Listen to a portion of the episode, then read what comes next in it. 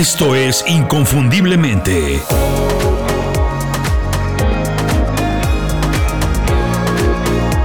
Sé extraordinario en lo que haces.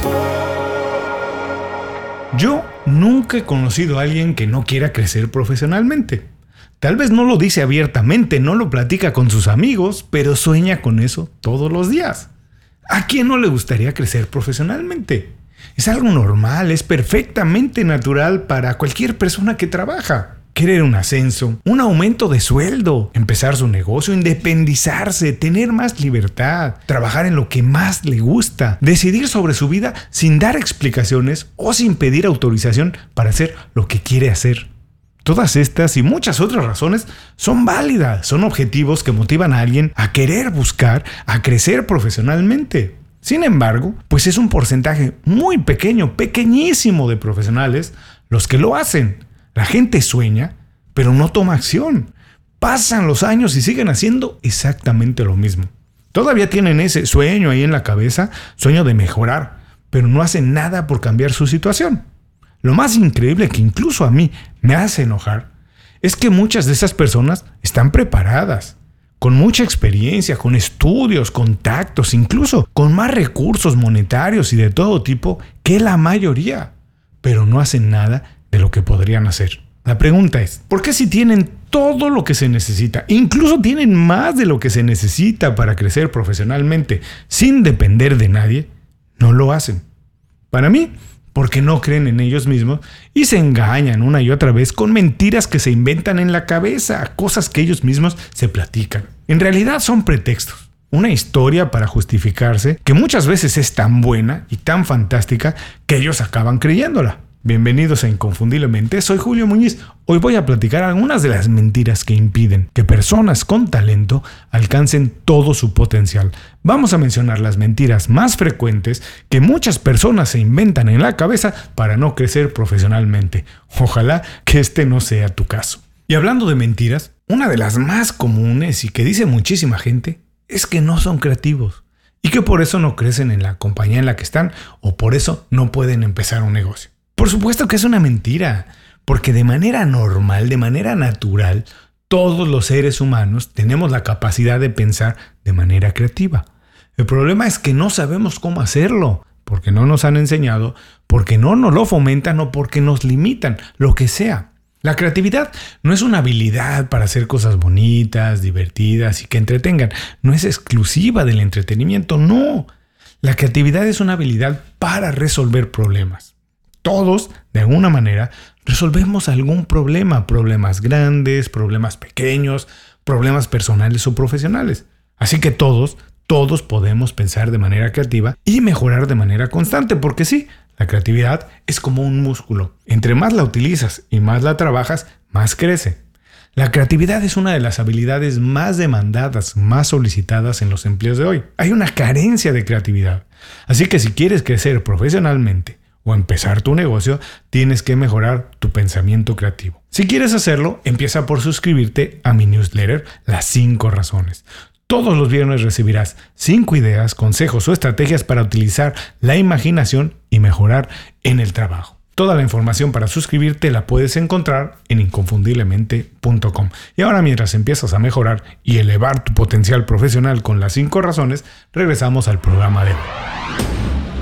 Todo lo que pensamos y hacemos con respecto o relacionado a nuestro desarrollo profesional tiene que ver con la educación que recibimos desde niño, tanto en la casa como en la escuela. Esto no quiere decir que nuestro destino está determinado, está seleccionado o está ya preestablecido al 100% desde que somos muy jóvenes. Pero es cierto que tiene mucha influencia lo que aprendemos desde niños en la manera en que nos comportamos en el trabajo. La mayoría de nosotros fuimos educados en un ambiente que celebra únicamente los triunfos. El niño con las mejores calificaciones o el atleta más ganador se lleva todos los aplausos y la atención de los papás y de los maestros. Mientras que los niños o los jóvenes que intentan, pero que no les salen bien las cosas a la primera o que quieren hacer todo sin seguir las reglas de como les dicen que las tienen que hacer, pues son señalados como niños problema. A la larga, esto hace que muchas personas se hagan inseguras y les dé mucho miedo intentar algo nuevo porque saben que van a ser juzgados. La educación formal o informal es decir, lo que nos enseñan en la casa y lo que nos enseñan en la escuela, no quiere que seas o pienses diferente, para nada. Lo que ellos quieren es que sigas las reglas, que aprendas a obedecer para funcionar bien o más o menos bien en la sociedad sin tener muchos problemas. Estas ideas no terminan, por supuesto, en la escuela. Cuando ya estamos trabajando, quien sigue las reglas y hace las cosas como siempre se han hecho es mejor visto que quien cuestiona o intenta innovar. Las promociones son para quien tiene muchos años en la compañía, alguien en quien se puede confiar, aunque no sea la persona más calificada ni la mejor para una promoción. Por si fuera poco, para cerrar el círculo completo con estas ideas, el bienestar, el éxito y la felicidad se asocian a la cantidad de riqueza que se acumula, o mejor dicho, que se aparenta tener, no la que se acumula. Por eso, alguien con cosas caras, grandes y lujosas, es visto como alguien exitoso, aún sin saber nada, absolutamente nada de su vida. Nadie sabe si esta persona la está pasando bien o la está pasando mal, si tiene una deuda inmensa o si las tarjetas de crédito se lo están comiendo vivo, pero eso no importa. Tampoco importa saber si es feliz o no. Lo que importa es aparentar que se es exitoso. En eso basan su éxito las redes sociales hoy en día. Por estas dos razones, seguir las reglas, no dar problemas y aparentar un estatus de éxito para no ser juzgado, es que la mayoría de personas tienen miedo de crecer, porque le da pavor intentar algo nuevo, le da pavor fracasar y perder lo que ya ha conseguido, además de que piensa que va a ser señalado como alguien loco y como alguien fracasado. ¿Qué van a decir mis amigos si intento algo y me sale mal? ¿Qué hago si no tengo trabajo? ¿Cómo voy a pagar todas mis cuentas? Así es como miles de profesionales bien capacitados, que tienen todo lo que necesitan para crecer, deciden no hacerlo. Deciden quedarse con lo que ellos consideran que ya tienen y que es seguro. Muchos no están en el lugar indicado y lo saben. Saben que no están felices, que no son felices, saben que en otro trabajo, en otro lugar, haciendo algo diferente, podrían estar mejor, más a gusto, pero no lo intentan y se justifican inventando en la cabeza un montón de mentiras. Hoy vamos a ver algunas de las más comunes. Número 1. Voy a empezar cuando. En cuanto termine de pagar la casa, empiezo mi negocio.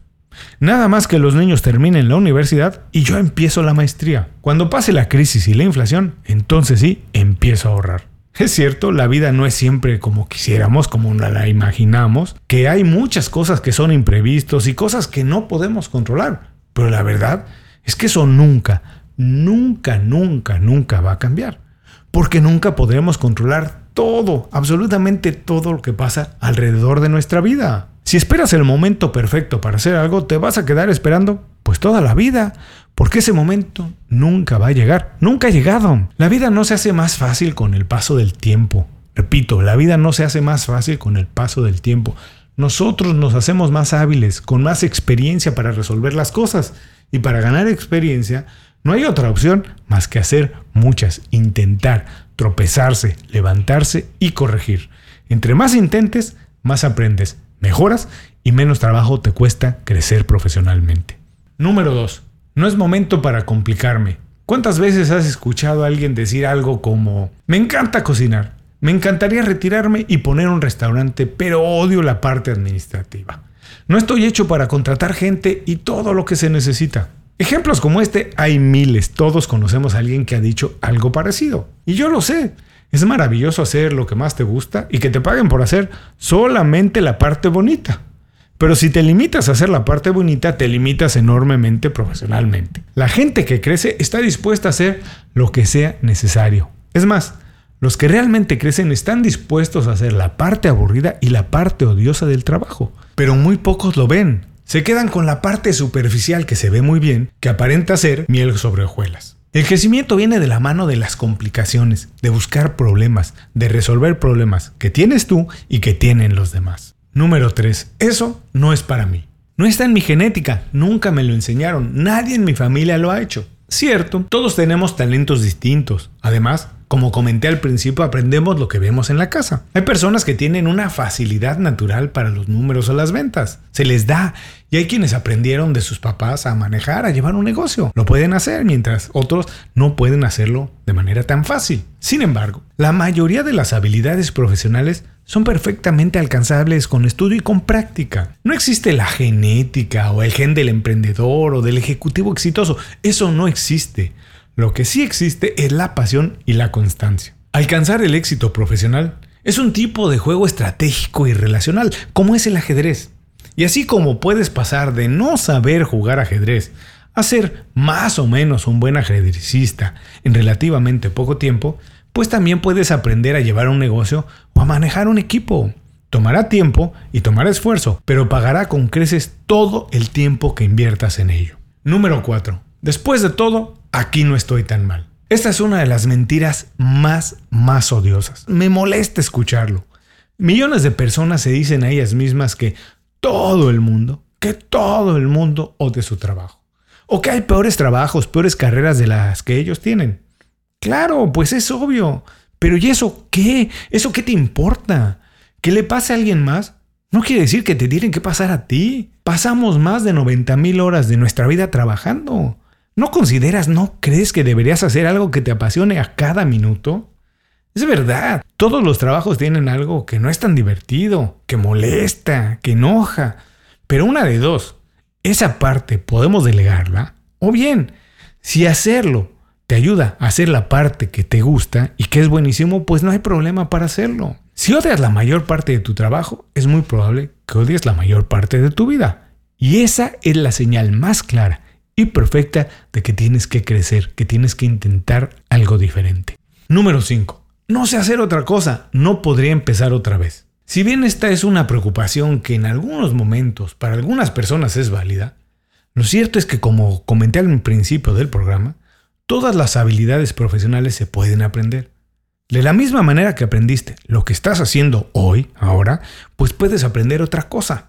De hecho, lo único que se necesita para empezar otra vez es fortalecer tus habilidades blandas. Tienes que estar dispuesto a aprender a aprender y aprender de la manera en la que se aprende hoy, que es diferente a como se aprendía hace 10 o 15 años. Tienes que enfocarte en mejorar tu pensamiento crítico, la manera en que hablas en público para conectar con más personas, tu marca personal para que te conozcan y trabajar en equipo, porque hoy todo el mundo trabaja en equipo. Hasta cierto punto, algo de eso debes estar haciendo ahora porque todos los trabajos lo requieren. Pues con algunos ajustes, eso que estás haciendo se puede hacer en otra industria o en otro trabajo. La verdad es que nadie empieza otra vez desde cero. Si haces un análisis, verás que seguramente tienes algunas fortalezas que puedes adaptar, así que no empiezas desde cero.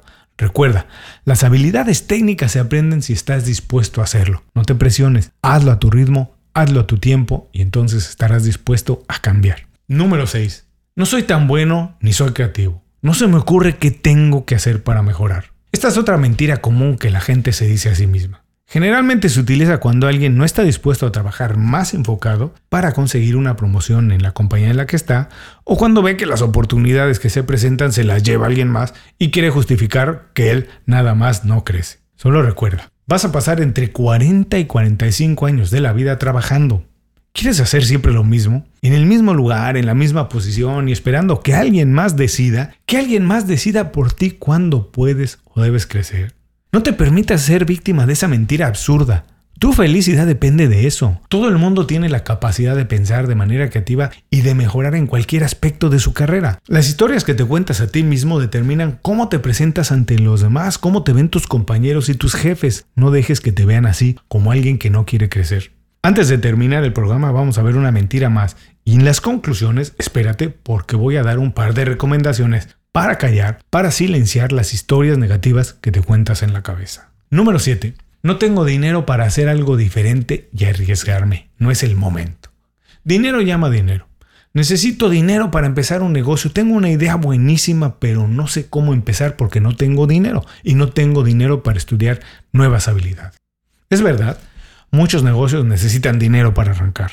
Pero hoy, lo primero que se necesita es una idea y mucha pasión. Puedes empezar de manera muy pequeña, crecer poco a poco y buscar algo de financiación, algo de ayuda, algo de apoyo un poco más adelante. Y si lo que quieres es cambiar de carrera y mantener un empleo, bueno, pues lo puedes hacer en otro lugar. Es cierto que es mejor hacerlo si tienes algo ahorrado, pero lo más importante es mentalizarse que es posible que tengas que asumir un recorte salarial, invertir en tu capacitación o volver a estudiar algo en la escuela o en cursos digitales online. La inseguridad financiera, pues sí, puede causar mucha incertidumbre y noches de insomnio, especialmente si tienes una familia que mantener. Eso agrava la inseguridad emocional que acompaña hacer un movimiento arriesgado para buscar una mejor situación profesional. Pero si tu trabajo actual es horrible, si no lo estás disfrutando, si es un ambiente tóxico, estoy seguro que tu familia también lo está padeciendo. Así que todos deberían ayudarte, apoyarte.